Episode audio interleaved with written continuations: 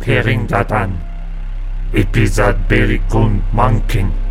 Mengantong Spoiler. Bak.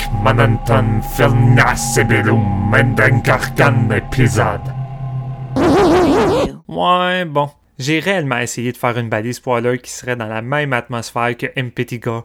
Malheureusement, il y a juste un petit problème. Mon indonésien laisse terriblement à désirer. Fait qu'on va faire ça à la bonne vieille franquette. Avertissement. Cet épisode contient quelques petits spoilers mineurs, surtout sur le film Gondala. Donc, si vous avez envie de rester totalement vierge, il est préférable d'avoir vu les films avant. Sinon, c'est à vos risques et périls. Sur ce, bonne écoute.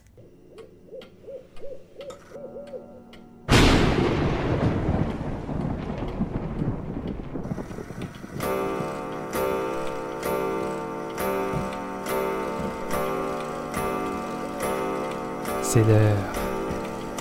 Préparez votre maïs soufflé et votre boisson gazeuse, car c'est le moment d'écouter un nouvel épisode de Séance de minuit.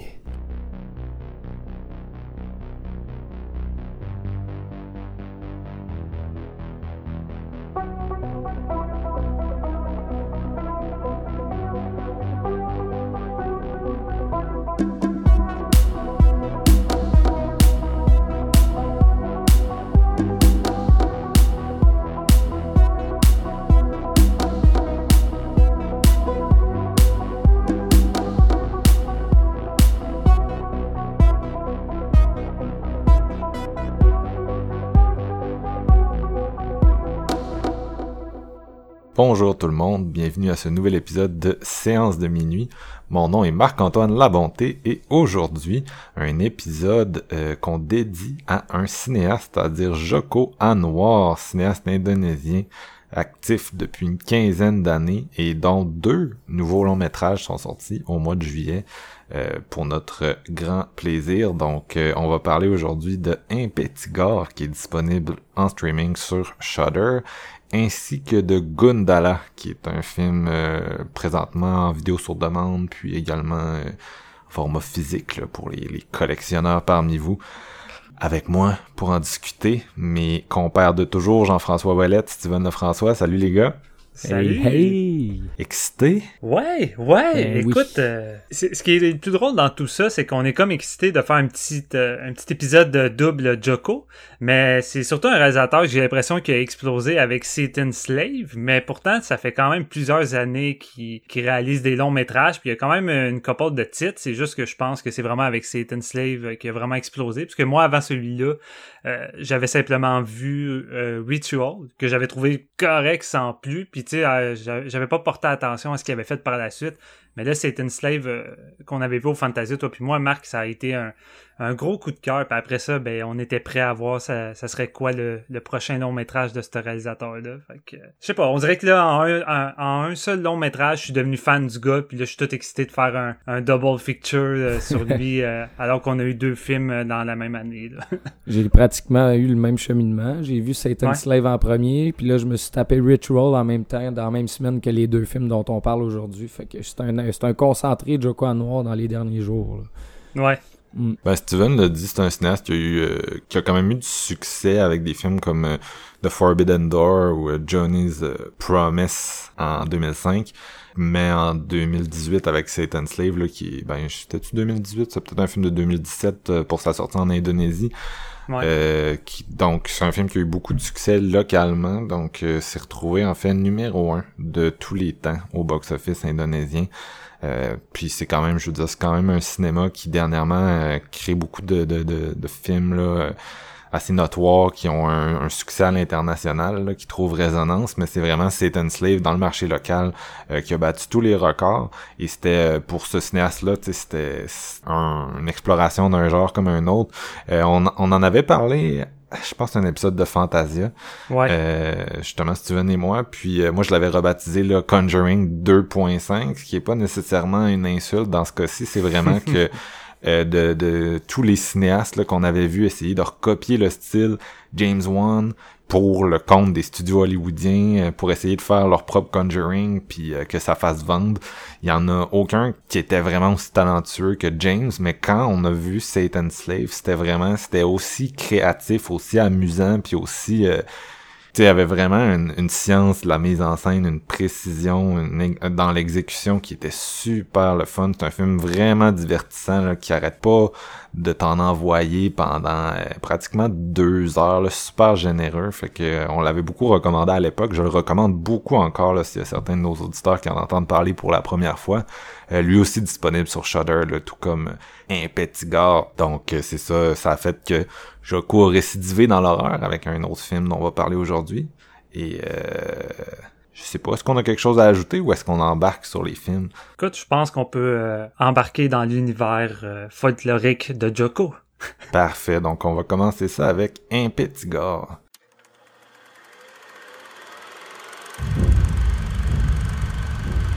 Gue nyesel banget ngajak lo bisnis. Tabungan lo habis. Emangnya lo maksa? Kan gue juga yang mau. Kayaknya gue mau pergi seminggu tuh. Mana? Orang tua itu gak terlalu penting. Ya, tapi kan semuanya tahu mereka siapa. Iya sih. Apalagi kalau orang tua ninggalin harta banyak.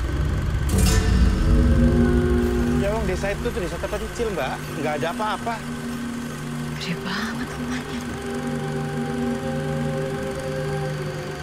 Kok banyak banget ya, bukan anak kecil.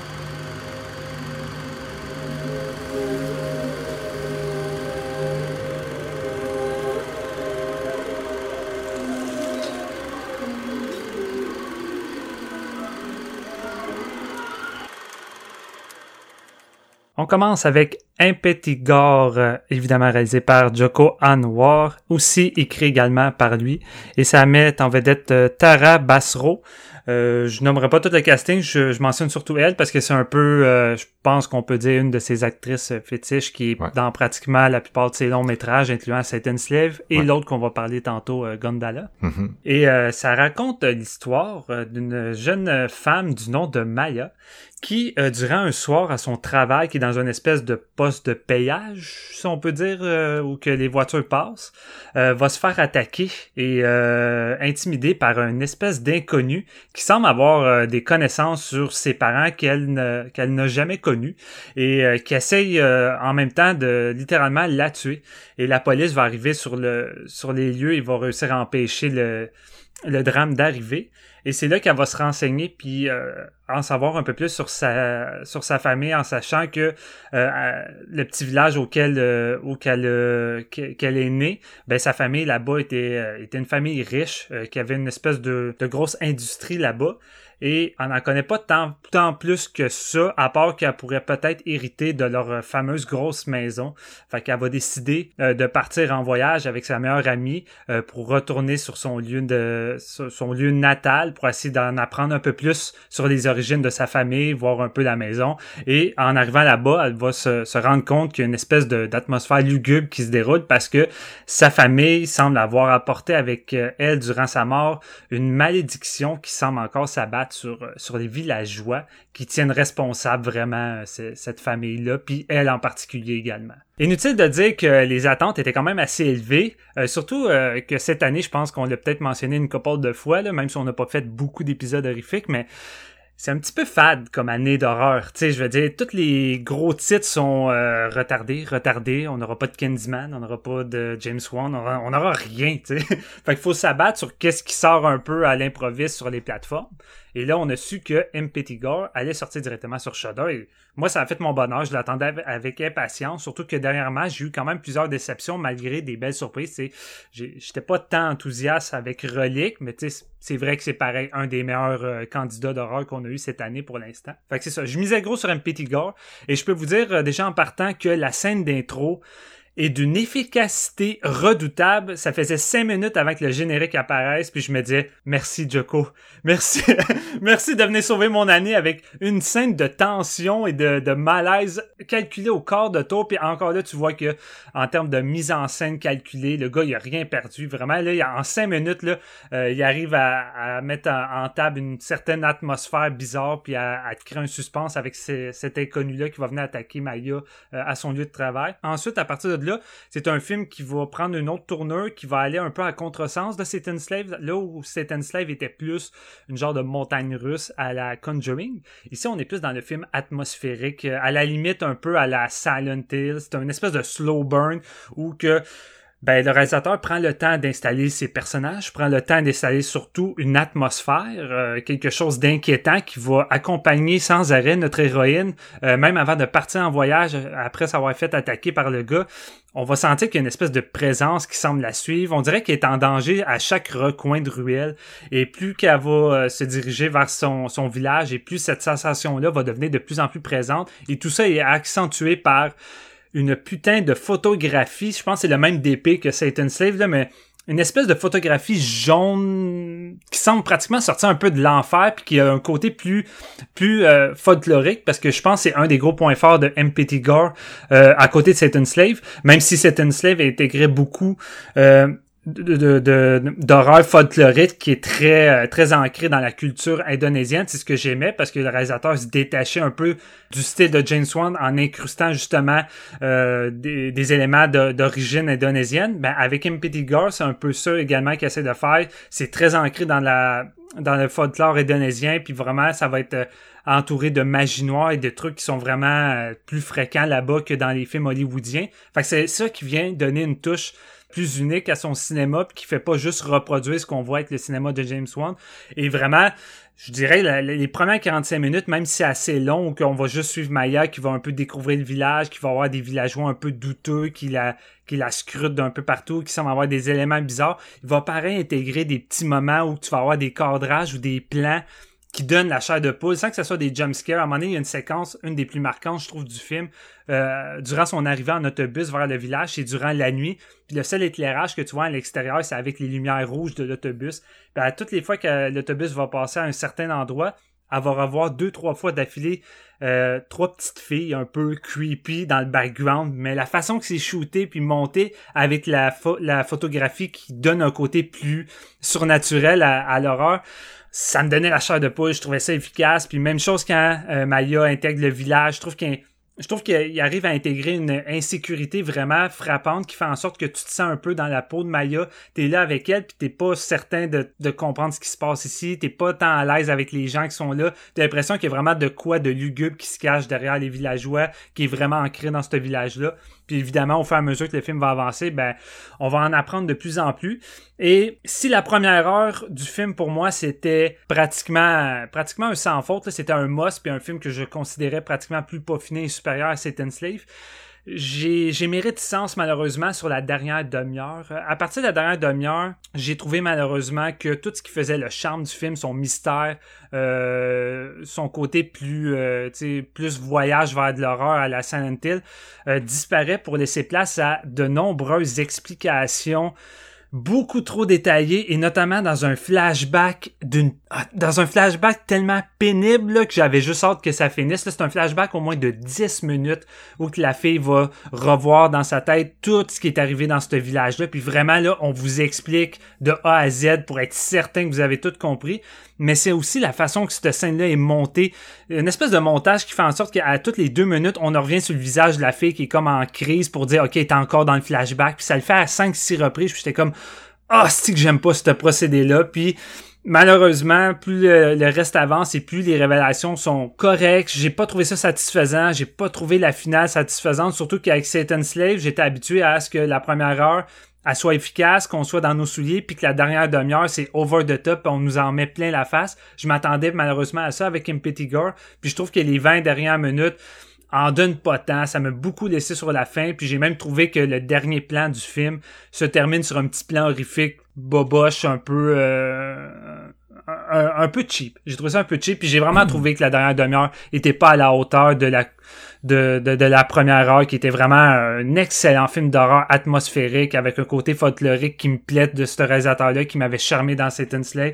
L'actrice principale, je l'aimais autant que dans Satan Slave. Maya, le personnage, je la trouve attachante, t'as envie de la suivre. Euh, il y, a, quand même des bons setups d'horreur, il y a des bonnes séquences. Euh, mais c'est ça, malheureusement, le film, comme fait l'effet un peu d'un pétard mouillé sur sa finale, puis j'en ai gardé un peu un, un petit goût amer, même si la première moitié du film est, est quand même très solide. Fait que j'exagère entre les deux. So-so. Je suis, je suis, je suis un peu déçu. Un peu déçu. GF, est-ce que c'est une petite bière amère pour toi aussi? Ben, tu sais, les bières amères sont populaires, hein, fait qu'ils sont rendus bonnes, fait qu'on peut prendre- ça comme exemple. Euh, a juste commencer par euh, lui donner quelque chose, sacré belle affiche, un petit gars, hein, Ouais. honnêtement, moi, ça me, Ouais. Ça me tape à l'œil vraiment directement quand euh, ça a été affiché sur Letterboxd. J'étais comme, wow, ok, je suis vraiment down pour ça. Euh, comme je disais dans l'intro, je connais pas vraiment tant le réalisateur. je veux dire, c'était mon deuxième long métrage de lui. Euh, mais je gardais un excellent souvenir de Satan Slave, donc bon, je suis rentré là-dedans avec quand même un certain degré d'attente. Comme Steven disait, je pense qu'il maîtrise à un point la mise en scène que ça paraît directement tout de suite. Puis autant comment il écrit un peu son scénario puis les relations entre ses personnages. Euh, dans les cinq premières minutes, il réussit à nous, euh, à nous faire euh, care aux deux personnages qui sont meilleurs amis de juste par leur discussion, comment ils se renvoient ça l'une à l'autre, vraiment, tu t'es en confiance, puis tu veux vraiment pas qu'il leur arrive quelque chose. Fait que oui, l'introduction, ça part sur des chapeaux de roue, c'est vraiment excellent. Puis ça met, ça met la table. Après ça, comme Steven disait, on retombe un petit peu sur un, euh, un truc un petit peu plus ambiant.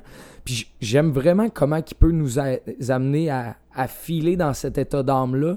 Puis c'est ça qui m'amène à, vous poser une question. À quel point la dernière demi-heure, parce que j'ai ressenti la même chose que toi, Steven, je veux dire, à la fin, comment il explique tout en détail, les- le flashback, sérieusement, c'est long et euh, pratiquement impertinent. Je, me le posais la question, il maîtrise tellement les codes, puis il une connaissance du genre juste parce qu'on s'en rend compte avec euh, la façon qu'il tourne ça. Comment il peut en arriver à faire, euh, genre, crisser un coup d'épée dans l'eau comme ça avec une finale qui veut rien, qui, qui amène rien de plus que ce que la première heure a essayé de bâtir en frais d'ambiance, tu sais?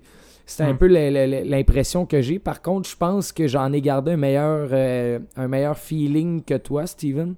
Euh, je trouve que c'est quand même, somme toute, vraiment bien fait. J'adore vraiment la, la relation entre ces deux filles-là. Je veux dire, Binny puis Maya, tout le long. C'est vraiment excellent. Euh, L'espèce de village où tu trustes personne, mais ils ont tout l'air correct au début. C'est à partir du moment où ils se rendent compte à qui ils ont affaire que là, vraiment, leur, leur feeling change. Puis ça, ça m'a donné froid dans le dos à quel point, dans un, un clin d'œil, tu comprends tout de suite que ça, ça file vraiment pas pour nos personnages principaux. Donc ça, Ouais. c'était vraiment intéressant. Euh, avant de savoir vraiment, avant qu'ils commencent à tout nous expliquer, tu sais pas trop si c'est comme un- de quoi de surnaturel, tu sais, avec justement le- la scène dans l'autobus que tu parlais, les filles, mais aussi il y a une scène dans la maison où il y a un plan avec une montée de violon vraiment grinçant, il y a une personne qui se rapproche du corps avant de comprendre que c'est comme c'est comme si c'était un jumpscare sans l'être. Ouais. Mais ça me fait le, le- ça me pogné dans le cou là, à un point j'ai serré j'étais genre ok man je suis down pour ça Sais-tu que ça me, fait, ça me faisait penser, cette séquence-là? Ça me rappelait les, les enfants fantômes dans... euh, ah, comment ça s'appelle? Le film avec Ethan Hawke. euh, Avec les, Euh. les films en 16 mm. C'est Sinister Sinister, c'est ça, tu sais, le- la genre de séquence weird, fantomatique, qui, ouais ouais qui est pas un jump scare, mais en même temps, on dirait que ça, ça l'est. En tout cas, c'est... Ben, c'est ça je, je m'attendais à ce que ça, ça continue de monter puis à me faire peur puis finalement c'est juste on drop ça pour y aller avec euh, de quoi de léger puis je suis comme oh my god je me suis fait vraiment prendre à ce moment-là puis j'aimais ça jusqu'au moment où c'est que les explications viennent à profusion puis que tu commences à comprendre qu'est-ce qui se passe dans le village ça devient un peu moins peurant je trouve même si Ouais. la menace est plus humaine si on veut par contre je pense que l'idée de base euh, du scénario avec la malédiction comme elle est amenée c'est Ah, vraiment c'est de quoi de rafraîchissant et de génial. Oui, tu sais, c'est vraiment, je pense, plus dans l'exécution de la finale que ça. Il a pas réussi à amener son idée à fond. Tu sais, c'est un peu décevant. Par contre, je pense que l'idée de base, c'était, euh, ça relève du génie vraiment parce que c'est de quoi qu'on n'a pas tant vu. Pourtant, Ouais. c'est vraiment creepy comme idée. Tu sais, faut vraiment aller rechercher dans. Ça l'affecte beaucoup. Juste l'idée de cette euh, malédiction-là, ça fait froid dans le dos, puis c'était vraiment une bonne idée. Fait que je pense qu'au final, ça l'a juste droppé parce qu'il en a pas, il pas été capable vraiment d'aller à fond avec cette idée-là, puis faire de quoi de, de, de 110%, là, comme qui a réussi à in- intégrer son histoire vraiment dans le folklore, puis les décors, je veux dire, tout, tout, tout ce qui est euh, visuel, tu l'as dit, mais la palette des de jaune, comment qu'il Ah, l'utilise, j'adore, comment j'adore cette photographie-là. Là. surtout face à sa, à sa photographie, tu sais, comment l'utilisation des noirs puis de la lumière, les contrastes, tout est maîtrisé à fond. Fait que je pense que c'est un gars qui, s'il retourne encore dans l'horreur, ça, on, on doit euh, attendre ses films avec autant d'impatience. C'est juste. Ouais. Il, il a peut-être slip une fois, puis c'est sur ce 30 minutes-là, puis c'est triste, mais bon, il sait quand même euh, il sait quand même comment jouer avec les codes du genre. là. Un, un film de, de Joko Anwar, faut le dire, ben surtout les, les, les récents, là, ceux, ceux qui sont, ça a l'air vraiment axé, euh, c'est très cinéma populaire, disons. C'est le cas aussi avec Gundala dont on va parler euh, tantôt. Puis, euh, écoute, je sais pas, je sais pas si c'est qui le public en Indonésie. Je sais pas si c'est des gens qui consomment autant de fiction que nous, mais en tout cas, c'est, ces films sont très naïfs. Il faut le dire. C'était déjà le cas avec euh, Satan's Slave, puis c'était une des raisons, je pense, pour lesquelles certains certaines personnes avaient moins aimé ça, c'est que euh, c'est très naïf, ça prend le, le, le spectateur par la main beaucoup. Euh, des fois, les, les personnages vont dire des choses sais, ça va être surexplicatif.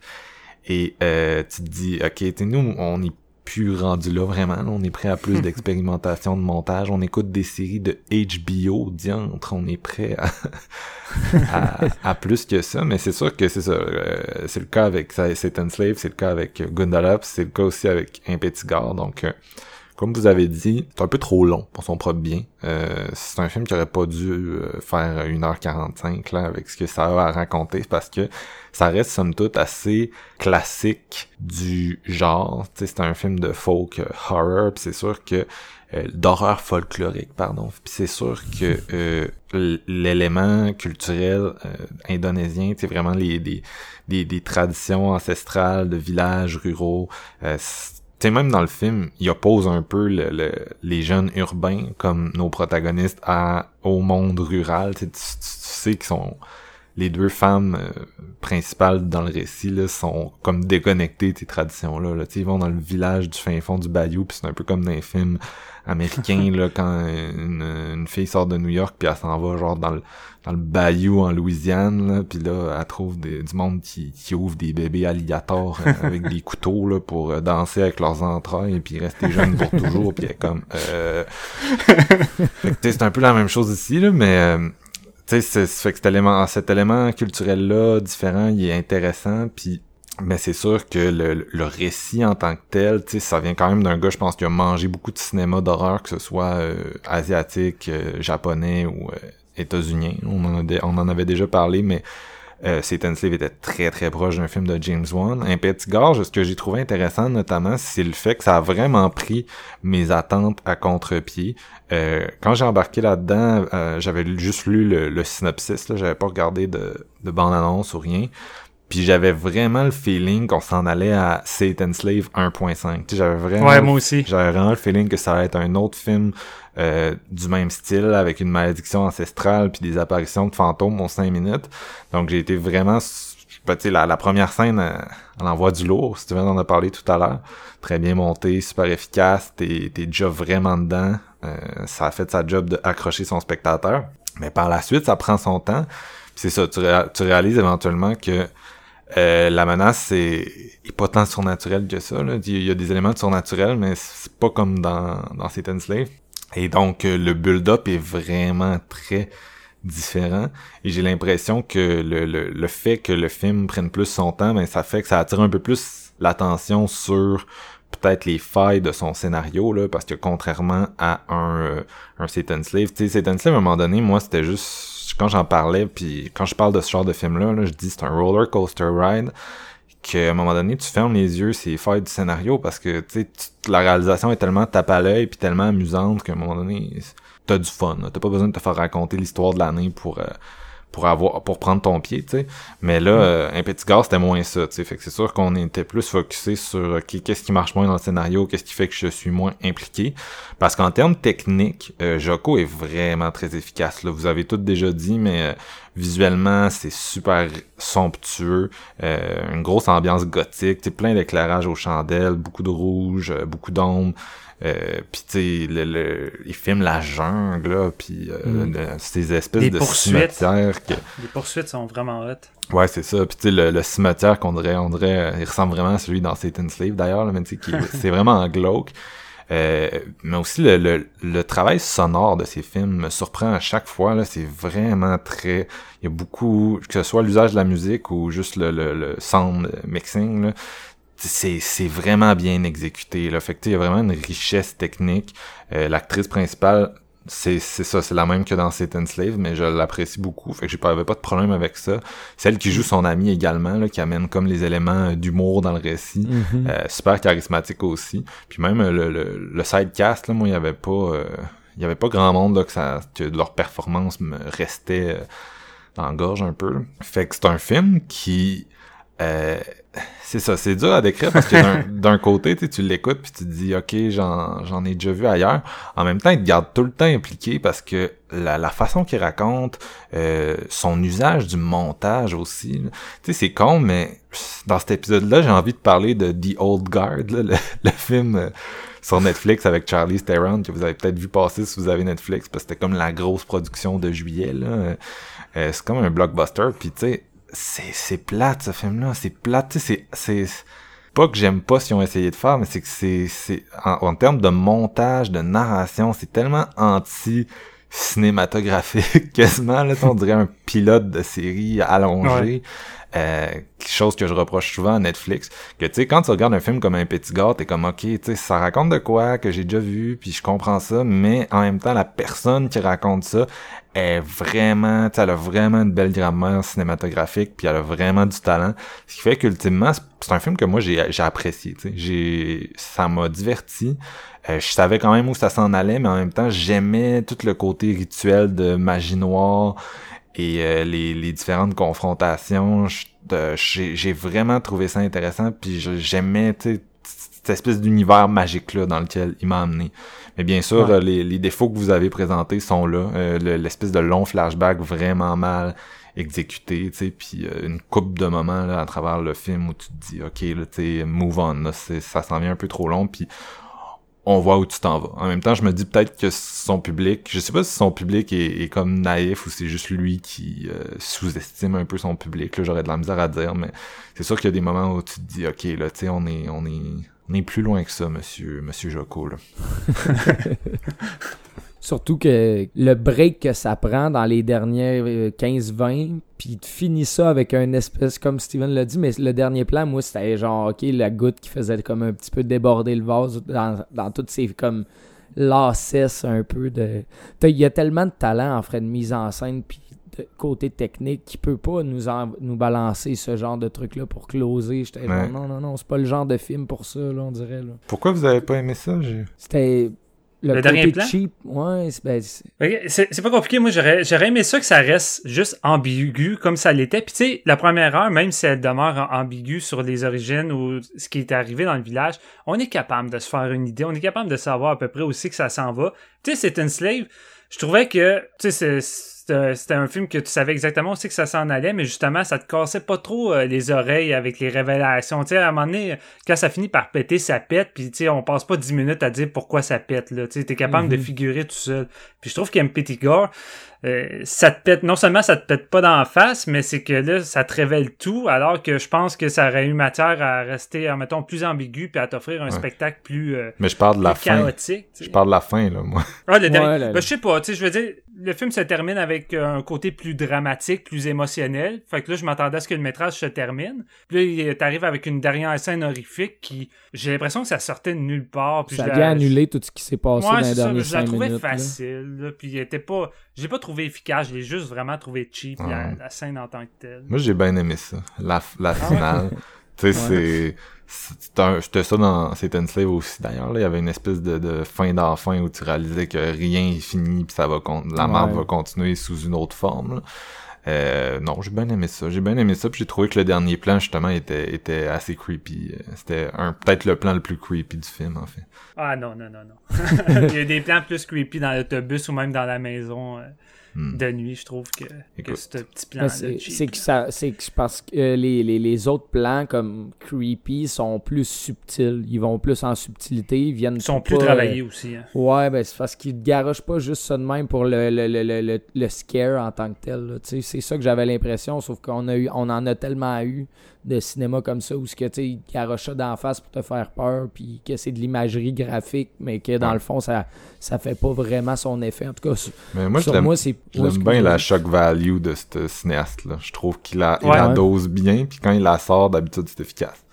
Ouais, ça, ça, je suis parfaitement d'accord. C'est euh, vrai que pour également. être dosé, ça l'est dans celui-là. là. Je veux dire, on- comme ça, ça déborde pas de, de, de ça, un peu comme Sa- Satan Slave le faisait. Fait que je pense que le contraste entre les deux films est vraiment appréciable aussi. Ouais. Je pense que ça, il s'en va ailleurs, mais de voir comme justement euh, son, ses élans techniques dans un truc un petit peu plus slow burn, c'était vraiment euh, efficace. Moi, j'ai beaucoup aimé euh, la scène où ce qui arrive justement en calèche, puis tu vois les il filme les maisons abandonnées, mais de d'en bas, là, de vraiment comme contre-plongée, puis ça donne une espèce d'effet comme d'imposance qui est comme épeurante. Tu sais, t'arrives de... Moi, me faire ramener en cheval pendant une heure dans la jungle pour aller voir un petit village indonésien, je suis même pas sûr que je serais game, là. Fait que les autres d'y aller comme de même deux filles avec personne d'autre, tu sais, c'est- ça l'amène son lot de, de, de peur hein, juste à l'intérieur sans avoir euh, le côté comme surnaturel qu'on qu'on pense qu'il y a déjà à ce moment-là. Ouais. Juste l'idée d'aller là-bas, c'était peurant. tu sais. Mais c'est ça l'affaire, c'est que tu sais, dans l'autre, on était dans Conjuring, puis là, on est, on réalise qu'on est dans, dans Midsummer, là, plus, tu sais, puis sans dire que c'est, sans dire que les relations de personnages sont aussi complexes que dans Midsummer, mais tu sais, ça reste que c'est ça l'histoire. C'est comme, tu sais, t'arrives dans une communauté insulaire avec ses propres rituels, puis là, il se passe des trucs de Mhm. plus en plus fuckés, puis le problème étant que on, on a tellement vu ça, nous, que c'est sûr que le build-up est moins euh, surprenant. Ouais. C'est ça qui est plate, c'est que, comme tu disais avec Satan Slave, c'est que on a déjà vu ça, mais c'est compensé par l'efficacité puis Ouais. les idées de mise en scène du gars. Tandis Ouais. qu'ici, j'ai l'impression que justement, à un moment donné, quand on, a- on tombe trop dans ce qu'on a déjà vu, mais euh, on n'a pas, on n'a pas l'efficacité puis la, la générosité qu'on avait, avec Ben, ça- Satan Slave.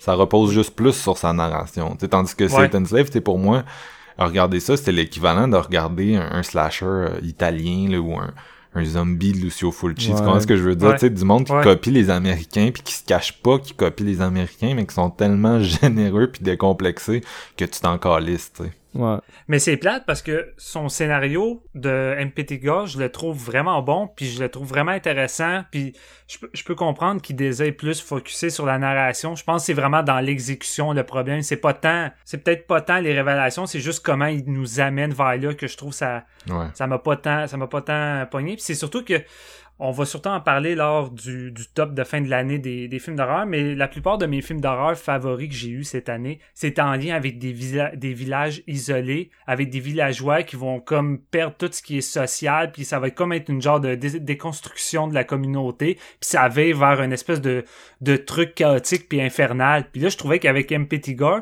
ben Joko était en train de placer ça, puis là, je me disais que ça s'en allait vers là, puis en plus, avec son visuel de, de nuit, avec le côté jaune qui semble vraiment. Sortir d'un de l'enfer, c'est comme man, la, la, la finale, on s'en va vers de quoi que je sais à peu près à quoi m'attendre, puis ça va être tout. Puis finalement, il nous essaie de nous amener vers de quoi d'un peu plus dramatique, d'un peu plus émotionnel. Puis c'est ça le problème. Je pense que j'étais juste pas impliqué émotionnellement avec les personnages qui vivaient le drame à ce moment-là, puis ça m'a juste comme déconnecté totalement.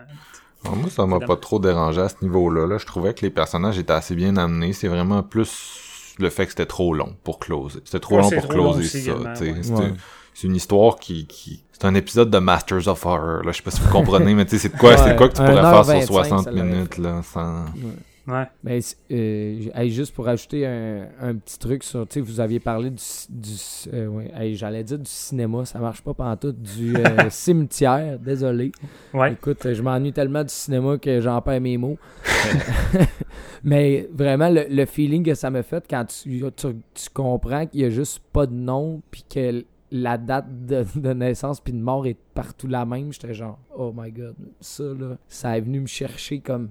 C'était le, le moment, je pense, qui me fait le, le plus Ouais. peur dans tout le film, puis tu sais, c'est- juste dans leur réaction. Ah, ben, il y a les plein... deux actrices, tu sais. Il y a plein de détails creepy, tu sais, puis c'est ça qui est intéressant Mm. de- dans l'espèce de folklore, puis euh, tu sais, toute l'idée qui entoure la malédiction est quand même très nice et très bien exécutée. Là. Moi, j'ai bien aimé ça. là. C'est plus. Ben, c'est ça qu'on avait beaucoup aimé aussi hein, dans Satan's Slave. Tu sais, on dit que c'est beaucoup du, du Conjuring, mais il incorporait encore beaucoup de folklore indonésien. Puis ça, ça nous avait grandement charmé. Puis tu sais, je suis content de voir c'est de quoi qu'il désire comme encore euh, intégré dans son cinéma. Puis je pense que c'est ça qui fait peut-être sa marque de commerce. Là. En tout cas, je, j'ai envie de le voir poursuivre euh, dans ça, puis de, de, de pousser ça encore plus loin. Mais tu sais, peut-être d'essayer de de faire des trucs plus euh, plus courts, plus consistants, puis euh, tu sais euh, retravailler peut-être les finales, là, parce que j'ai l'impression que c'est des fois ça peut être ça le, le- le problème là, avec Joko, là, peut-être ses finales. Hmm, ta note, ce serait quoi, Steven? J'y vais quand même avec un 3 sur 5. euh, parce que la première heure est vraiment solide. Il y a vraiment beaucoup de qualité. Puis, euh, sais, je veux dire, même si la dernière demi-heure m'a un peu fait un turn-off, ça reste visuellement euh, pareil délectable. C'est toujours aussi compétent dans sa mise en scène. Fait que, tu sais, c'est- c'est quand même un bon 3 sur 5. C'est juste que, après une demi-heure, j'étais dans mon salon, j'étais comme, man, c'est du 4 sur 5. Là. Je trippe, puis je pense que ça, ça va être meilleur que Satan's Slave. Puis après ça, j'étais comme, ouais, non, finalement, non. Ouais. Toi, Gia? Moi, ça ressemble un peu à pas mal à ton opinion, mais j'y donne un 3.5. Tu sais, comme je suis les, Wow. qualités techniques puis tout ça m'ont vraiment flabbergasté, puis visuellement c'était pratiquement sans faille là. Je veux dire, j'ai vraiment trippé. C'est juste le côté narratif puis la façon dont il s'y prend pour nous raconter vers euh, pour clore son histoire, ça manquait un peu de, de- ça fait preuve de maladresse en fait. Mais c'est très solide. Je le recommande à tout le monde qui ont, euh, qui ont la plateforme, le Shudder. Ouais. C'est très solide. Je le recommande aussi, euh, même, à- même si j'ai Ouais. j'ai trouvé la finale décevante. Moi aussi, c'est un petit 3.5 timide. Là, je pense que les, les fans de films d'horreur devraient y donner une shot, puis euh, les fans de Satan's Slave en particulier. là. Ouais. Aviez-vous quelque chose que vous vouliez ajouter sur le film? Ou on passe à son prochain? On s'en va dans le tonnerre. Je pense qu'on s'en va dans les éclairs.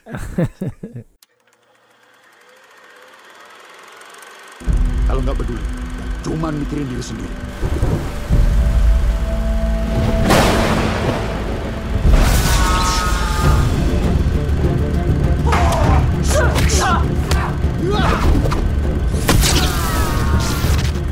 Aku bukan jagoan. Aku juga nggak tahu gimana cara tadi melawan mereka. Karena kamu kuat. Kamu nggak apa-apa? Panggil saja saya Pengkor. Saya bukan siapa-siapa.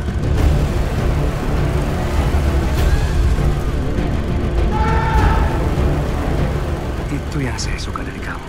Karena kamu tahu harus setia kepada siapa. Harapan bagi rakyat adalah jantung. On, va poursuivre avec euh, Gundala, euh, euh, film de 2019, mais qui est sorti tout récemment ici, en- encore par Joko Anwar, naturellement, qui met en scène Abhimana Aryazatia, euh, qui joue euh, le personnage principal, Sangsaka, et qui est Gundala. Euh, Gundala, qui est un personnage qui a été euh, inventé dans les années fin 60, euh, dans le fond, qui fait partie d'un espèce d'univers de super-héros euh, indonésien, si je me trompe pas. Ouais, le Marvel indonésien, on peut dire ça. hein. Ouais, ok, that's it. Ouais. Puis c'est le premier film, dans le fond, du BCU, qui est le Boomilanjit Cinematic Universe. Un genre de Marvel Cinematic Universe, mais pour cet univers-là, dans le fond. Donc, euh, on- c'est le premier et euh, ça raconte l'histoire euh, dans euh, les îles indonésiennes. Donc, euh, le jeune Sansaka dans- qui vit dans une famille assez pauvre, euh, dans un milieu où ce que la corruption règne et où ce que le minimum wage est vraiment bas, dans le fond, le salaire minimum, désolé. Et euh, bon, son père qui travaille dans une factory. J'arrête pas que les anglicismes, ça va bien. qui travaille dans... Le franglais? Ouais, écoute, je sais pas. je sais pas. J'y vais avec le flow puis ça sort comme ça. hein. C'est pas correct. Euh, travaille dans une usine. euh, il, il est euh, leader dans- d'un groupe pour euh, voyons, un regroupement pour avoir de meilleures conditions de travail dans le fond. Un syndicat. Ouais, exactement. Genre de syndicats qui vont en venir au point parce que les injustices sont vraiment flagrantes. Là.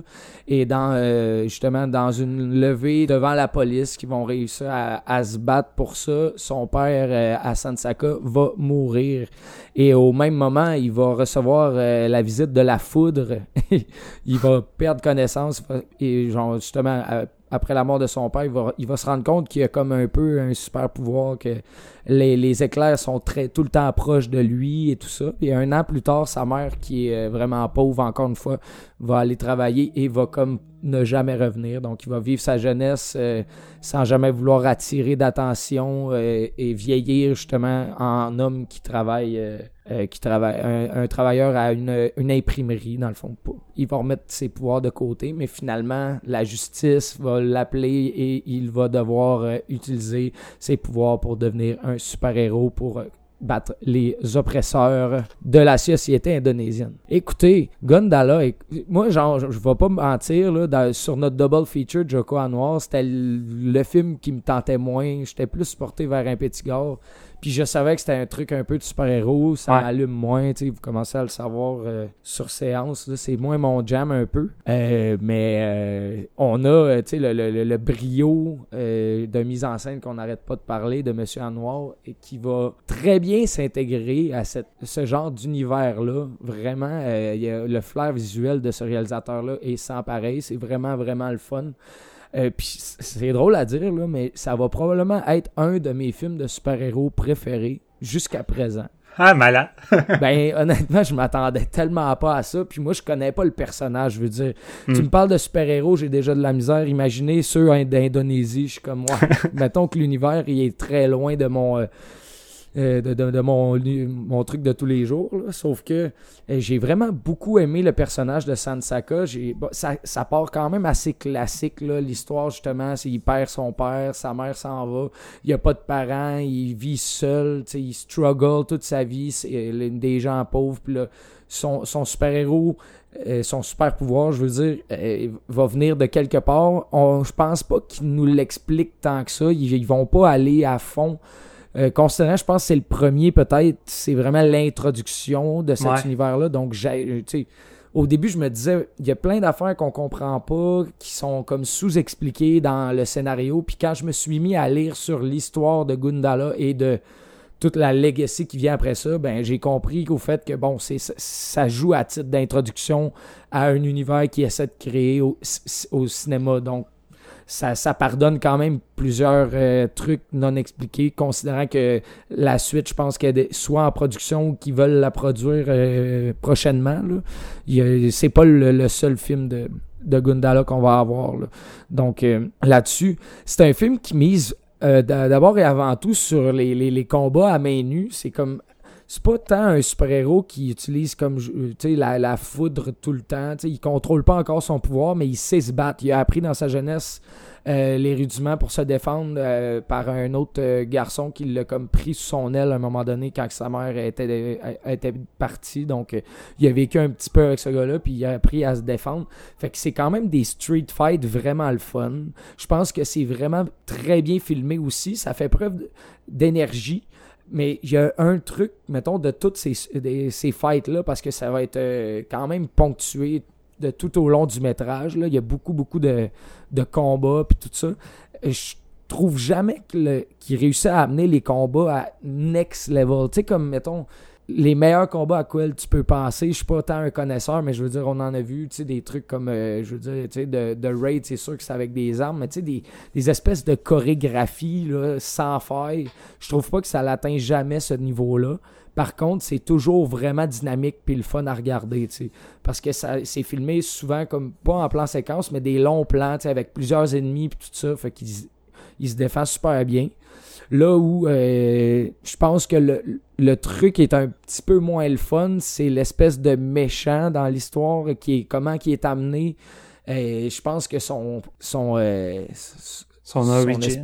Ouais, ben c'est son origin, mais surtout son plan diabolique, esti, ça me fait rire. C'est comme je, je sais pas trop si c'est si je le prends assez au sérieux. On dirait que c'est comme ça me fait rire. Puis c'est pas normal. C'est pas peut-être que ce niveau de comédie-là, mais que je comprends moins parce que je trouvais pas ça tant euh, comédique à la base. Puis je trouve que toute l'origine et de ce qu'il veut amener, je pense pas que j'étais relié. Ça me rejoint pas vraiment comme plan, là, le, le purpose du film. J'aimais plus suivre vraiment notre personnage principal puis dans ses relations autour de lui. Là, il y a vraiment des personnages très le fun, dont euh, le personnage de Wulan qui est joué par la même actrice euh, qu'on a parlé tantôt, dans le fond. Euh, le méchant, l'acteur, il est quand même vraiment le fun. On l'avait vu entre autres dans Satan's Slave puis Headshot aussi. Euh, un de nos épisodes qu'on a perdu. ouais, c'est vrai. notre quatrième épisode, je pense.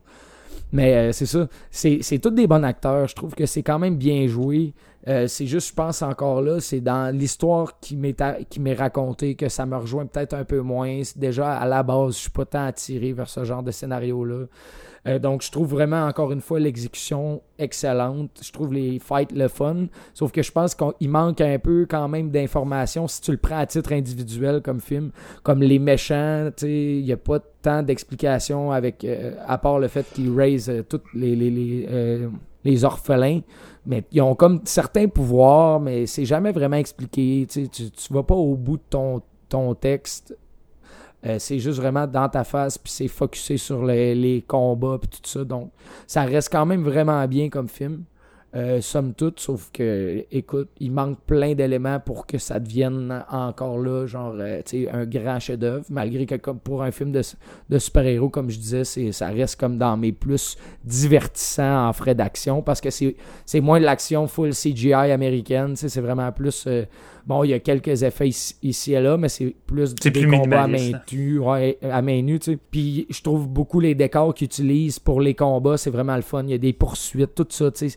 En tant que film d'action, c'est vraiment, vraiment divertissant. Donc euh, j'ai aimé ça. Puis surtout que ça l'amenait un réalisateur que je connaissais juste dans trois films d'horreur, ça l'amenait ailleurs, fait que ça faisait de quoi de rafraîchissant, je pense, de voir mettons, sa mise en scène puis son exécution dans un autre style. Donc, j'ai quand même vraiment aimé ça. Moi, je suis assez critique du cinéma d'action indonésien. J'ai toujours dit que ça manquait de scénario, ça manquait de... Tu sais, c'est autant les prouesses techniques sont, sont puissantes puis impressionnantes, Autant c'est jamais quelque chose qui, qui, est vraiment venu me chercher. Et Gundala, je dirais, c'est pas mal mon meilleur film d'action indonésien depuis depuis The Raid, man. Littéralement, je pense que c'est le meilleur qui a été fait parce que justement, euh, ça profite du talent de raconteur de Joko Anwar. Puis c'est pas nécessairement celui qui a l'action la plus spectaculaire. Tu bien sûr, si, c'est ça que vous cherchez en premier, allez voir The Raid 2, allez voir euh, The Night Comes For Night, uh, Comes For Us ce genre de choses-là. Mais ces films-là, l'affaire, c'est que tu t'emmerdes avant que ça soit fini. En tout cas, c'était mon cas. Tandis que Gundala, ben, j'ai vraiment, j'ai vraiment apprécié mon expérience, même si un peu comme un petit gars, il y a une coupe de, d'Annie Croche là, dans le scénario. Mais euh, overall, j'ai trouvé ça vraiment bon. Euh, j'ai vraiment apprécié débarquer dans ce nouvel univers-là euh, de héros indonésiens. Bien sûr, je suis comme JF, je connais rien à rien à ce niveau-là. Je suis juste pas intéressé par les comic books en général. Fait que c'est sûr que euh, de ce pays-là, de toute façon, je suis pas sûr que ça exporte euh, tant que ça, là, leurs comic books. C'est-à-dire, je suis pas sûr qu'ils sont faciles à trouver en Amérique du Nord. mais j'ai trouvé ça super intéressant. Puis c'est sûr, tu sais, moi, une des choses qui m'énerve du MCU, j'en ai jamais fait un mystère, mais c'est tout le, système de valeurs qui entoure ces films-là. Puis c'est, euh, c'est le, il y a pas beaucoup d'humains normaux à ce point-ci dans le MCU. Tandis que là, on a vraiment ramené les humains, les valeurs, la politique au centre de tout ça. Euh, les motivations du méchant sont un peu singulières à une époque de à une époque où le monde pense qu'on va se faire injecter du 5G dans nos vaccins de COVID. Là, c'est comme l'intrigue, c'est genre un méchant avec un vaccin. Euh, diabolique. mais bon, euh, mais bon, je, je, j'y pardonne. Ça, puis a des méchants qui, qui euh, mettent le feu à des villes, c'est comme ça, vraiment. Notre héros a peut-être un petit fond trumpien en lui, mais overall, euh, j'ai vraiment aimé ça, tu sais, parce que le, le, son dilemme à l'enfance, Jeff en a parlé, mais tu sais, c'est le fait qu'à un moment donné, il se fait dire mind your own business, puis après ça, son mindset, c'est ça. C'est genre, euh, j'aiderai plus le monde, je vais pas suivre un peu le chemin que mes parents avaient fait, parce que ses parents euh, étaient très... Euh, je veux dire, son père se, battait pour la justice, comme tu l'as dit tout à l'heure. Puis lui, ben, il décide de pas faire ça, puis de renier son pouvoir, même puis son pouvoir l'appelle avec l'orage. Puis bon, puis il y a comme une bonne intrigue avec ça. Un des problèmes, je vous dirais, c'est que l'acteur enfant qui joue le héros est définitivement plus charismatique que l'acteur adulte qui, euh, propose des scènes d'action vraiment cool. Euh, mais qui, en termes de, de charisme, tu sais, j'ai, jamais tant accroché à lui, là. J'étais comme, ramenez-moi à l'enfant, tu sais. Puis, euh, c'est sûr aussi que la façon que l'intrigue est écrite, c'est plus, c'est plus une intrigue globale, un peu, tu sais. On suit des politiciens, on suit, euh, même un méchant, là, qui est comme un build-up pour le, deuxième film, tu sais. On suit beaucoup de monde à travers cette intrigue-là. Euh, Il y a beaucoup de choses qui sont introduites, puis deux heures, c'est peut-être pas assez, là. C'est un cas de... C'est un cas un peu comme euh, The Old Guard, là, dont je parlais tout à l'heure. T'as l'impression qu'ils ont peut-être perdu un petit peu leur focus, puis ils auraient peut-être dû trimer un peu plus le scénario, puis... Euh, tu sais, au pire, t'en feras un 2, mais genre, re- refocus tes, tes enjeux centraux. Puis j'ai l'impression que ça, c'est quelque chose qui apparaît spécialement dans la deuxième heure, parce que la première heure, c'était juste, c'était vraiment le fun. Il y a des scènes de combat créatives, ça se renouvelle, puis on suit beaucoup, euh, c'est ça, le petit gars, puis ses, ses, ses dilemmes là, éthiques, puis euh, qui se promène, euh, qui rencontre un autre petit gars, puis en tout cas, à ce moment-là, les scènes de fête sont bien euh, sont bien orchestrées, le, le drame est bien orchestré, puis Joko, c'est ça, excellent raconteur, tout le temps le, le montage, la composition, non, la photographie, euh, puis les combats, tu sais, il y a, y a- plus de coupes que dans un, un de Raid, là, on l'a dit, mais euh, c'est juste, c'était vraiment le fun. Il y a comme une scène à un moment donné où euh, le, justement un acteur de The Raid, là, que je me souviens jamais de son nom, mais Steven le, le là. C'est Euh, Cecep Arif Rahman. C'est lui, c'est, lui, lui qui a comme un masque en arrière de la Ouais, tête. c'est lui qui, euh, qui joue le, le méchant dans The Raid 2, dans le, le gros combat dans la cuisine. Ok, fait que c'est ça. Lui, euh, il arrive, tu puis il sac une volée à une coupe de bodyguard, puis il court vers euh, le char dans lequel un personnage se trouve, puis t'as juste Gundala qui passe par-dessus le char, tu qui, qui tombe. Puis la façon que c'est filmé, tu c'était vraiment cool. Puis il y a, y a vraiment... C'est vraiment créatif. c'est ça que j'ai aimé, c'est que euh, les combats, j'avais jamais l'impression de regarder le même, puis ça c'est quelque chose que je trouve important. J'avais l'impression qu'il y avait une capacité à se renouveler, surtout que vers la, la, la fin du film, là, on commence à introduire des, des genres de, de Super vilain. Ouais, c'est des super vilains là, tu sais, mais à la hauteur de ce film-là, que comme Jeff disait, tu sais, c'est comme ils ont des pouvoirs, mais on n'est pas dans du Marvel non plus, là, tu sais, on n'a pas full euh, budget CGI, là, fait que mettons que ça reste genre du monde qui se tapoche sa gueule, mais comme avec des effets sonores pour nous montrer que il frappe Il vraiment fort. mais euh, non, c'est ça, tu sais, puis ça, fait que ça m'a vraiment diverti. Euh, puis sais, y a pas, y a pas grand chose encore là, un peu comme un petit gars, y a pas grand chose que je me suis dit, ok, euh, ça c'est vraiment négatif, mais c'est juste, c'est juste qu'à un moment donné, ça, c'est long, c'est long, il, il perd un peu son, c'est ça, il perd son focus, puis c'est un, une intrigue qui joue beaucoup avec les faux semblants. Là. Euh, Je l'ai un peu spoilé en parlant des vaccins et tout. Euh, on mettra une balise spoiler avant l'épisode, là, Ouais. mais euh, euh, on, on le voit un peu venir. Là, on le voit un peu venir les, les false flag operations. Puis on dirait que c'est c'est rendu, c'est rendu tellement commun d'un film d'action. Tu sais, euh, tel est pas le, le méchant ou telle affaire, c'est comme pas telle affaire que tu sais, à un moment donné, c'est c'est c'est écrit dans le ciel là que ça va se dérouler comme ça. Fait que puis même un, un petit gars le faisait dans un sens là tu sais, les deux c'était comment le le, le- oh euh, on a subverti tes attentes. Mais non pas vraiment désolé. Mais c'est ça. Sinon overall j'ai trouvé j'ai juste trouvé ça le fun de revenir un peu à, à la base là, de du cinéma de super-héros c'est vraiment des préoccupations euh, du vrai monde, je sais pas comment dire, mais juste le fait genre d'avoir euh, à un moment donné des méchants qui mettent le feu à un marché, euh, puis là ça fout le bordel dans la ville, puis là les citoyens essayent de se mobiliser contre les, les méchants, tu. Juste ça, je trouvais ça comme le fun, puis de voir un peu le héros au contact du monde, tu sais. Euh, qui c'est peut-être plus dans la tradition asiatique, mais tu sais d'avoir un héros qui qui va apprendre sa valeur là, je pense ou c'est pas vraiment un genre de origin story qu'on voit dans le cinéma américain là, fait que le fun à ce niveau-là avec de l'action bien sûr super divertissante, fait que j'ai quand même euh, j'ai pris mon pied overall puis je serais curieux de voir qu'est-ce qu'ils vont amener d'autre dans cet univers-là. Je sais pas s'il va y avoir d'autres cinéastes qui vont embarquer là-dedans et tout, mais ça pourrait produire des bons films parce que celui-là est très très réussi déjà. Steven, t'en as pensé quoi toi? Écoute, euh, j'étais vraiment intrigué. Moi, c'est un projet que j'avais suivi euh, depuis peut-être peut-être deux ans. À un moment donné, il avait sorti un teaser, puis j'avais vraiment été adéché. Et on se le cachera pas, mais le cinéma indonésien commence à forger de plus en plus sa place dans le milieu cinématographique. Là, souvent, on, on reliait souvent le cinéma indonésien au cinéma d'action avec The Raid, parce que c'était pas mal ça. Mais tu sais, même niveau horreur, euh, tu sais, je trouve que grâce à Joko, il commence à prendre beaucoup de place également dans le milieu. Et là, on a Joko arrive avec un nouveau projet. Et là, c'est un, un projet plus qu'ambitieux. C'est vraiment de partir un nouveau cinématique universe à la Marvel, mais dans le coin de l'Indonésie. Puis on s'entend, l'Indonésie, ça n'a pas les budgets du, des films américains, ça n'a pas non plus le même style, le même, les mêmes origins, ça a quand même un, style bien propre à eux. Et ce film-là, c'est très ambitieux. C'est un gros film de deux heures, mais avec beaucoup de stock. Et là, leur défi, c'est non seulement de, j'imagine, satisfaire les fans qui sont déjà, euh, qui l'attendaient déjà avec impatience en Indonésie, qui connaissent le comic book, mais c'est de réussir à venir euh, chercher un public international qui sont sans doute vierges de cette BD-là, ce qui inclut moi et vous autres, parce que comme vous, moi, j'ai pas, je connais rien de ça. Puis déjà à la base, je suis pas quelqu'un qui lit beaucoup des comic books. Et c'est ça, d'arriver d'essayer d'aller chercher tout le monde avec de la crédibilité, puis de pratiquement faire de la concurrence à Marvel, qui est devenue la plus grosse machine en termes de films de super-héros ou en termes de cinéma dans les dernières années. Et j'étais curieux de voir jusqu'à quel point le style de Joko allait pas être effacé par cette espèce de grosse machine-là qui allait devenir euh, le, film de super-héros indonésien. Et honnêtement, comme vous, j'ai eu beaucoup de fun, mais j'ai quand même trippé pas pire dans le sens que c'est 100% un film de Joko Anwar. C'est un film qui est écrit par lui, réalisé par lui, puis c'est un gros fan de Gondala. Fait que déjà à la base, j'imagine c'est un projet qui lui tenait beaucoup à cœur, puis ça apparaît quand tu l'écoutes parce qu'il y a beaucoup d'amour d'intégrer là-dedans.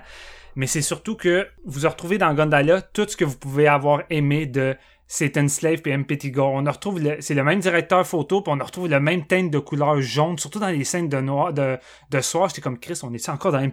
Gore, tu sais? Je pensais pas que le réalisateur allait autant imprimer encore sa patte euh, visuelle. La scène où... Pardon? La scène où il y a comme un enfant qui euh, coupe la gorge d'un gars qui est attaché, là, j'étais comme... Ah, non, c'est ça, c'est, c'est, digne de, pratiquement d'un film d'horreur, ou même une séquence où que notre personnage principal, plus jeune, il fait, il fait un rêve de quand il, attendait sa mère dans son appartement, puis là, il y a comme sa mère qui apparaît de nulle part, comme un genre de cauchemar, mais la façon que c'est shooté encore là, c'est, c'est le Joko d'horreur. Il intègre beaucoup de ces éléments d'horreur dans Gondala, puis ça, je m'attendais pas à ça.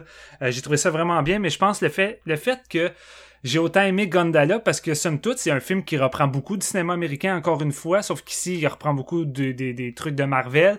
Euh, c'est vraiment une origin story un peu basic comme on en a vu ailleurs, où que pendant la première partie du film on va vraiment essayer de raconter les origines puis l'histoire de notre héros, pour ensuite intégrer un peu à la dernière minute un vilain dans tout ça qui va être un petit peu être intégré puis développé maladroitement juste pour que notre héros ait un vilain puis qu'il ait de quoi à la fin comme combat.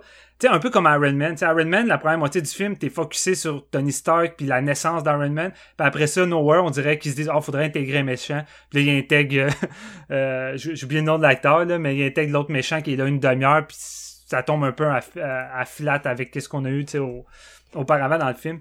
Puis dans Gondala, je trouve que sa force, c'est ça. C'est son origin story qui est focusé sur notre héros à partir de sa jeunesse. Puis Joko, il prend vraiment son temps. autant il prenait dans Petit Gars, mais il prend ici aussi. Puis c'est de quoi que je suis pas habitué dans le film de super-héros. Je suis tout le temps habitué à ce que ça soit garoché pour que notre héros devienne rapidement, euh, je sais pas mon exemple, Spider-Man, puis qu'il ait son costume. Tandis qu'ici, là, c'est très long avant que Gandala ait son costume de Gandala, mais c'est surtout que la première demi-heure, c'est vraiment, ça se déroule vraiment quand il est enfant. Puis tu vois tout son processus qui se déroule à travers ça que j'ai trouvé vraiment intéressant parce que Joko il raconte vraiment bien mais il raconte avec une patte visuelle qui sort de l'ordinaire qui qui, arrive à imprégner son style. Puis ça, c'est ce que je reprochais le plus du cinéma de Marvel, c'est que souvent, on avait l'impression que c'était réalisé par toute la même fucking personne. il y a quelques exceptions, évidemment, mais souvent, on dirait que les réalisateurs ont de la misère à imprimer leur propre patte. Tu as l'impression juste de regarder une longue télésérie euh, avec le même style visuel, mais qui est réalisé par plusieurs personnes. Tandis qu'ici, c'est vraiment un film de Joko. Puis la façon qu'il intègre des éléments dark aux origines de Gondala, euh, j'ai trouvé ça rafraîchissant. Tu c'est vraiment du vrai dark, là, pas du pseudo-dark. Comme le dit Marc, on est une séquence d'enfants quand tu vois les origines du méchant, tu sais, qui va, qui va couper la gorge de quelqu'un euh, en étant assis sur lui, puis avec une espèce de sourire démoniaque, t'es comme, ok, c'est pas le genre de truc qu'on verra en temps normal dans un, dans un film de super-héros. puis j'ai vraiment trouvé le jeune charismatique vraiment bon. Puis j'ai vraiment aimé euh, comment c'est beaucoup incrusté dans le milieu euh, défavorisé de, de, de dans des endroits où que justement, c'est, des trucs qui arrivent dans la réalité. Tu sais, c'est pas juste du fantastique de super-héros, c'est un mode de vie que malheureusement qui existe là-bas. Puis comme disait Marc-Antoine, c'est cool de voir Joko qui va intégrer un peu ce mode de vie-là dans ce film-là de super-héros. Puis jamais il délaisse la population. Puis c'est souvent une affaire qui arrive avec les films de super-héros. On délaisse la population, ça devient pratiquement que des dommages collatéraux. Ça n'a plus d'importance alors que les héros vivent de la population. sais, ils sont là pour défendre la population, mais souvent c'est effacé. Tandis qu'ici, Gondala a tout le temps un impact sur la population et tu vois tout le temps cet impact-là avec la population qui va se révolter, qui va trouver une force en ce Gondala là, puis de réussir à, se manifester puis à se révolter. Fait que tu vois souvent des gens qui sont sur le bord de se faire voler, mais après avoir vu les, notre héros battre une coupe de méchants, ils vont prendre eux-mêmes leur propre défense pour se révolter contre les voleurs. Tu sais, des trucs de même qui fait que ça revient aux sources du film de super-héros puis de l'héroïsme puis de l'importance puis de pas juste focuser sur les effets spéciaux, puis les scènes d'action. Puis rendu là, ben, c'est le fun parce que Gondala t'en offre en crise niveau action également. C'est pas délaissé pour autant. Et c'est chorégraphié par C, euh, Harry, qui, comme tu disais, Marc joue un des, petits bad guys secondaires dans le film, mais qui était le méchant principal dans The Raid 2, dans le combat dans la cuisine. C'est lui qui s'est occupé des, des chorégraphies. Puis ça paraît une grosse vibe de Raid dans les fights. Puis qu'est-ce qui est malade, c'est que Joko s'adapte à ça il prend les mêmes styles de long plan séquence puis de sa caméra fluide qui se promène durant des séquences de, de suspense d'horreur pour le faire avec l'action. Puis je trouve que ça marche au bout, c'est fluide. Il arrive à donner un impact au coup, ce qui est une chose importante dans le cinéma d'action. Arriver à faire ressentir les impacts aux spectateurs. Puis vraiment, euh, j'ai trouvé ça vraiment non seulement surprenant, mais j'ai trouvé ça vraiment le fun. La plupart des fights sont vraiment cool. Il y a une bonne progression. Comme GF, je dirais qu'après après peut-être euh, un heure, euh, les fights suivants manquent peut-être un peu. Euh, il manque un petit quelque chose pour que ça pogne le next level comme Comme dans du The Raid. Tu sais, dans The Raid, souvent, Garrett, la façon qu'il construit ses scènes de fight, c'est vraiment un build-up qui, qui arrête pas de grossir, grossir jusqu'à temps que le fight se termine sur un gros high. Tandis mm-hmm. qu'ici, dans Gundalight, c'est un bon fight, mais qui upgrade pas tant puis qui se termine pas tant sur un high. Tu sais, souvent, c'est, ça l'arrête un peu sec, tu sais. Euh, je pense que j'aurais jamais dit ça dans un film indonésien, mais il y a comme un, il y a, comme une scène où euh, il, c'est ça, il se combat contre genre tous les genres de super vilains là, un après l'autre, puis il y en a comme une dizaine, ah, une douzaine, je sais pas trop. Puis il, il, on n'arrête pas de couper vers un autre. Euh, c'est comme un montage où on alterne avec un, une autre action qui se passe en même temps. Puis quand on revient, il se bat contre d'autres personnes. Puis après ça, on repart, puis il se bat contre d'autres personnes. Puis c'est comme c'est la seule fois que je vais dire ça dans un film indonésien, mais j'étais comme moins en plus. Genre je, veux je veux avoir plus de ce Il, y a deux, euh, il y a deux fights aussi qui se passent dans le même environnement, c'est-à-dire l'imprimerie. Le premier vraiment cool en contre-plongée avec une espèce de fausse, puis il l'utilise vraiment bien. Puis la deuxième, je trouve que ça aurait gagné être dans un autre environnement ou peut-être un autre partie, je sais pas trop, mais tu sais, c'était vraiment les deux fois le même euh, setup. Fait que j'étais comme, ouais, c'était moins intéressant la deuxième coup, mettons. Ouais. Sinon, je, retrouve un peu les mêmes défauts de MP Tigger, mais je pense que ça m'a peut-être moins, euh, moins gossé ici, mais j'ai trouvé que la dernière. Euh, j'ai trouvé que la dernière demi-heure est tellement garochée puis t'as tellement de méchants intéressants qui sont tous pitchés en même temps. Comme le dit Marc, il y a au moins 10-12 méchants avec des pouvoirs euh, différents chacun, qui sont tous intéressants. Tu sais, même le personnage euh, du, méchant de Raid qui arrive avec une espèce de masse derrière la tête, puis des fois il marche de reculons avec ce visage-là. J'étais comme, mm. hey, c'est cool, j'en veux plus, j'en veux plus, mais on manque de temps. Il y a trop de stock, il y a trop de personnages. Puis là, arrivé dans la dernière demi-heure, le réalisateur est comme, ouais, faut finir le film, puis c'était le deuxième. Fait que là, il nous il, détruit tous ces, ces vilains-là en 10 minutes. Fait que j'ai trouvé que c'était garoché. Fait que je trouvais ça. J'étais moins impliqué, puis comme je pense, comme disait Marc, je pense le gros défaut de ce film-là, puis je pense qu'elle aurait dû juste être un origin story sans méchant sur Gondala. Juste on focus sur lui, on raconte son histoire, puis c'est tout. Le méchant est pas toujours intéressant, euh, puis vraiment dans la dernière demi-heure, son plan final fait sert à rien. Son plan, il sert à rien. C'est un placebo. Ça, ce plan-là, on dirait qu'il est juste là pour faire en sorte qu'un méchant du deuxième film soit libéré. Fait qu'autrement dit, il n'y a pas de danger avec ce plan-là. Fait que c'est comme ça, ça brise le rip, ça brise sa finale qui essaie d'être climatique avec plein de méchants. Fait que ça m'a un peu. euh, ça m'a fait un peu un turn-off, tu sais, contrairement à, à toute la première moitié qui était vraiment le fun. Là, je trouvais que ça coulait moins bien, puis j'étais comme, ah là, je ressens le, le, le film qui essaie de mettre trop de stock, puis d'essayer Mhm. de tout rencontrer en même temps. Mais écoute, euh, j'avais pareil du fun, puis je, je trouvais ça cool. C'est ça, en gros, c'est que je pense que Joko, encore une fois, euh, prouve que c'est un, un réalisateur qui a des compétences d'un grand, qui pourrait travailler avec un gros budget, puis qui pourrait nous offrir des esthétiques de production euh, euh, assez épiques euh, en dehors de l'Indonésie, mais en même temps, c'est pas le genre de truc que je souhaite euh, souvent, parce que j'ai l'impression que les producteurs foutent des bâtons dans les roues des, réalisateurs. Mais écoute, je trouve que c'est vraiment un réalisateur qui, a- qui a matière à devenir un des, des, des grands dans la Big League, puis il l'a prouvé avec le film de super-héros, puis j'ai vraiment eu du fun. Euh, puis comme toi, Marc, euh, le, le personnage principal, le coup qui est adulte, il est peut-être un peu moins Ah, il- charismatique, tu sais, il- il- Ah. mais en même temps, je l'ai pas détesté, tu sais, je, je l'ai bien aimé, tu sais, c'est un genre de... Il joue un peu la carte du personnage naïf qui sait pas trop comment réagir euh, face aux Ouais. autres, vu qu'il a tout le temps été tout seul, fait que je trouvais que ça, ça marchait relativement bien, surtout sa relation avec son... Le, le vieux qui essaie de construire son costume, puis sa voisine, genre.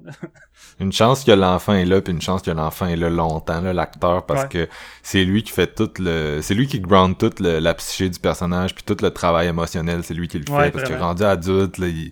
c'est une boîte moins. de carton, mais se bat bien en maudit, la boîte de carton, là, mais tu sais, un peu comme euh, Iko, euh, oui, là, je, je sais que c'est un sacrilège pour toi, Steven, mais tu sais, pas un grand acteur non plus, là, fait C'est pas un que, grand acteur, des mais je gars trouve qui- que Iko a crissement plus de charisme que ce gars-là. là. Tu sais, Je trouve qu'il est capable Ouais. Puis... Non, c'est ça. Puis la, c'est la ça. grosse différence, c'est qu'ici, j'ai pas le feeling que notre, euh, notre acteur principal, c'est un gars. J'ai pas le feeling que c'est un gars qui a un gros background d'arts martiaux, tu sais. Fait que j'ai l'impression qu'il a vraiment, il s'est entraîné pendant une couple de mois pour être prêt pour le film. Fait que tu sais, c'est pas forcément, ils l'ont pris pour ses skills de, de- d'arts martiaux, puis son acting, il y en avait pas gros. Fait que c'est plate, tu sais. J'ai le feeling que, tu sais, tant qu'à prendre peut-être un acteur qui, qui a pas de background d'arts martiaux, peut-être qu'il y allait quelqu'un avec un peu plus de charisme, ou rendu là, prend Ico, Ouais. là. Ouais, ben c'est sûr que c'est une, c'est une jeune industrie, tu sais, aussi, là, je me Ouais. dis que il y a peut-être moins, euh, On tu sais, va pas en moins avoir des tonnes. euh, Ouais. Peut-être. Mais sinon, écoutez, pour ceux, pour ceux qui sont vraiment fans du genre de super-héros, je sais que sur séance, on a tendance à, à dénigrer beaucoup ça ou à bâcher. Là. On est vraiment. On n'essaie Bah. pas d'être de mauvaise foi. Là. C'est vraiment. On bâche Marvel, non, je sais. Mais si on vous bâche avez pas les envie- super-héros tant que ça, là, on bâche juste Non, Marvel. c'est ça. Mais tu sais, si vous êtes en monde de super-héros en 2020 parce que, il n'y a, plus rien qui sort au cinéma, je pense que Gandala peut être un excellent Ben alternative, ouais. surtout qu'il apporte une bouffée de fraîcheur avec un réalisateur talentueux qui apporte sa part, qui a une solide mise en scène. Puis tu sais, le- les origines de ce héros-là est intéressant. Puis si ça l'est pour les autres qui vont être inclus euh, au travers des prochains films, mais crime, ça pourrait devenir une cinématique universe solide puis vraiment intéressante. Reste à voir où c'est que ça va. ça va s'en aller. Mais tu sais, je sais que Joko, c'est lui qui va travailler sur le deuxième également. Fait que tu sais, euh, encore là, je suis curieux de voir aussi que ça va s'en aller. J'espère qu'il va corriger une couple de problèmes, tu sais, qui, qui, qui parsèment le premier, mais somme toute, je suis capable de passer par-dessus parce que ce gars-là, il est tellement un bon rencontreur, puis c'est tellement un bon technicien que, écoute, les défauts, euh, je peux, je peux les mettre de côté, là. Mhm. C'était c'était drôle que j'écoute The Old Guard cette semaine parce qu'il fait beaucoup de choses similaires à celui-là, Ouais. entre autres trop en mettre et tout. Puis c'était c'était le méchant du deuxième dans le premier, là, tu sais. Dans le cas où il y aura un deuxième, tu sais. Sauf que la différence, c'est que The Old Guard, tu sais, je sais pas, tu sens les mécaniques du truc qui tire, là, tandis que celui-là, c'est vraiment bien huilé, là. Ouais, ça c'est- bien. ça coule bien, là, même si euh, à un moment donné, tu te dis, ok, attends, là, là, là, t'es en train de m'en foutre trop en même temps, là, j'ai de la misère à suivre, qu'est-ce qui se passe? Hey, même le jeune, là, tu sais, je veux dire, il y a peut-être une ou deux séquences de, de combat, mais surtout une pendant qu'il s'entraîne avec son, son Ouais. ami de rue qui va lui apprendre à survivre puis à, à se battre. Ouais. Mais il y a une espèce de long plan séquence dans un train. Puis ils vont faire des pirouettes, puis le jeune, tu le vois, à un moment donné, il saute, puis il l'attrape avec ses jambes par la tête pour faire un backflip ou le pitcher, mais il y a pas... euh, Tu sais, il est pas doublé, là, tu vois que c'est vraiment le jeune, puis tout, puis j'étais comme vraiment impressionné, j'étais comme, ok, aïe aïe, euh, même le jeune, Ouais, il y a euh, il se débrouille vraiment bien, puis ça, ça rendait le tout juste comme plus excitant, puis plus crédible qu'avoir vu, mettons, ce jeune-là doublé en CGI, commencer à faire des pirouettes un peu euh, exagérées, ouais. Puis les, les combats de jeunes puis d'ados au début du film, c'est cool. là. Ouais, c'est vraiment cool avec un petit côté un petit côté Jackie Chan dans la façon qu'il pète la gueule aux autres puis euh, avec un peu d'humour là. Fait qu'il y a comme il y a vraiment un bon dosage d'humour puis de violence plus hardcore qu'on n'est pas habitué de voir dans le genre habituellement. Fait que c'est comme un c'est rafraîchissant, ça fait du bien. Puis ça fait juste du bien également de voir un super-héros qu'on connaît pas de nom puis qu'on n'a jamais vu, tu de pas voir euh, le huitième reboot d'un Spider-Man. C'est juste bien d'aller un peu ailleurs. Puis euh, écoute, euh, je m'attendais pas à ça. Fait que ça a été quand même une bonne surprise euh, de Joko. Ça. Puis des fois aussi, tu sais, quand tu vois des films euh, de super-héros, tu sais, off-beat, là, qui viennent de, des, mettons, d'Italie ou d'Europe ou, tu sais, de- d'Afrique, là, tu sais, des, des, des, de, des places que tu t'attendrais pas nécessairement à voir un film de super-héros, ben, tu sais, souvent le production value, il, Ah, il laisse à goûte un peu, mais ici, tu sais, c'est- sûr, tu sais, c'est sûr que t'auras pas, là, de- du combat de CGI à l'intérieur d'une planète euh, en, en fusion puis en explosion, tu sais, ça, ça, ça, ça le fera pas, là, mais ça reste que c'est c'est généreux euh, comme un film américain peut l'être là. Ouais, puis euh, les effets des Hitler sont écœurants, sérieusement. Là. Ouais. J'ai- trouvé Ouais, ça que c'était vraiment réussi. Puis j'ai aimé, j'ai aimé l'espèce de build-up de comment il va apprendre à plus avoir, pla- euh, à plus avoir peur de ces Hitler-là et de comment arriver à l'utiliser. Parce qu'au début, c'est pas juste comme il prend Hitler puis il s'amuse. Là. Ah, à un moment donné, ça arrive par accident, tu sais, qu'il qu'il envoie des Hitlers sur du monde. Puis il essaie d'en envoyer d'autres avec ses mains, mais tu sais, il fait juste balancer ses mains dans le vide, puis ça fait rien, puis il est juste comme, oh fuck, ça Ouais. marche plus. Ouais, ça c'était vraiment drôle le, le petit flash d'humour là qui est comme Ouais, mais le méchant, je l'ai bien aimé. Euh, j'ai aimé son introduction, puis tu sais, il y avait une espèce de parallèle avec le, le héros en fait là, tu sais, parce que ses parents sont morts, puis euh, mais tu sais, il y a eu un il, il a fait des choix vraiment différents, puis dans un origin story, ça va souvent être ça, hein. c'est comme le, le, le miroir du héros Mhm. là, dans un sens là, qui doit il doit confronter un peu sa propre noirceur, euh, comme avant d'être d'être comme validé puis de devenir le, le super héros. Fait que je l'ai trouvé intéressant, puis j'ai trouvé que l'acteur qui jouait avait du charisme. Moi, c'est vraiment, c'est juste le fait que la dernière partie du film, tu sais, comme on disait, c'est, c'est trop fourre-tout, puis on Ouais. dirait qu'on perd un peu le, on perd un peu l'intérêt, là, mais, tu sais, durant la première partie, quand il s'introduit graduellement, puis tu sais, il s'en va voir les, les députés. à Le côté donné, en- politique. Ouais, de la scène dans ça, la il en- toilette ou ces choses-là. Il en tue un, tu sais, puis c'est, c'est, c'est bien fait. Ouais, c'est le fun qu'on nous l'introduise quand même dans une scène où ce que son moment à lui, justement, tu sais, euh, la scène avec euh, l'autre politicien puis ses- ses- sa, sa femme puis ses enfants, tu sais, ça met, comme on dirait, l'emphase sur le côté humain, mais vraiment dramatique, comme il est méchant pour vrai, avec, tu sais pas s'il va avoir des pouvoirs ou non, mais pour l'instant, il y a des pouvoirs politiques où ce qui peut tuer les gens puis prendre des décisions pour lui, tu sais. La scène d'exécution est vraiment hot avec la famille. Mhm. Puis c'est déjà, déjà là, c'est là pour installer l'inquiétude puis le, le Ouais. danger que ce méchant-là va avoir dans la vie des gens. Parce que, tu sais, je pense que c'est ça le, le- le point fort, c'est justement, on l'a dit, mais Gondala, c'est pas un super-héros surhumain. Tu sais, de temps en temps, il utilise ses éclairs, mais ça reste un, un gars, mais avec euh, des dons. Fait tu sais, tu peux, tu peux ressentir ce danger-là avec ce méchant-là juste en voyant le pouvoir qu'il a avec ses hommes puis d'un point de vue politique. Fait que ça fait la différence. là. Mm. Là où euh, le côté garoché de la fin, si tu le ramènes à un peu avant cette scène-là, de l'introduction du personnage qui est comme qui hypnose avec le, le feu, on dirait là.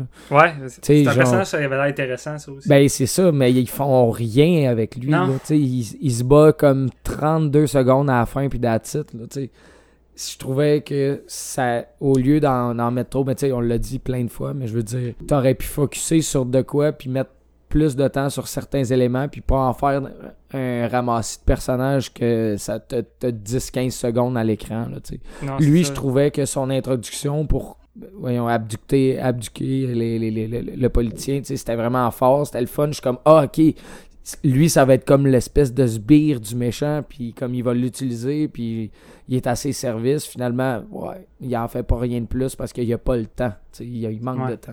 Mais c'est ça que j'ai trouvé plate parce que le long flashback du méchant qui montre ses origines quand il était jeune, avec tous les autres enfants qui vont venir l'intégrer dans, dans son futur, puis qui vont être les, les genres de- d'enfants super-héros qu'on va voir se battre contre Gondala à la fin, je l'ai trouvé super intéressant, puis je trouvais que c'était bien, c'était bien intégré, puis c'était là pour venir donner de de l'empathie envers ces personnages-là, puis que ça soit pas juste comme nous sommes des méchants, puis nous voulons conquérir le monde. C'est des enfants qui ont vécu quelque chose de, de grave puis de vraiment dark puis il y avait matière à toutes les intégrer comme il faut c'est juste c'est plate parce qu'après ce flashback là ils sont tous là au rang de bad guys secondaires qui sont là pour véhiculer les séquences d'action fait que tu sais à la fin tu veux juste voir Gondala leur péter à gueule, mais Ouais. c'est- plate Mm. parce que j'ai l'impression qu'il y avait plus de, de potentiel à Ouais. avoir de la chair à ces personnages là c'est ça qui est dommage J'imagine aussi que si t'as lu les comics, tu reconnais les caméos, là, Ouais, pis t'as ouais. du fun quand même. C'est juste que là, nous, on les reconnaît pas, fait qu'on est juste confus. Ouais, non, Ouais. c'est ça. Il y, en a- y en a juste deux tu sais, qui donnent quand même un peu plus de vue. Tu sais, T'as lui avec le masque derrière la tête, puis t'as l'espèce de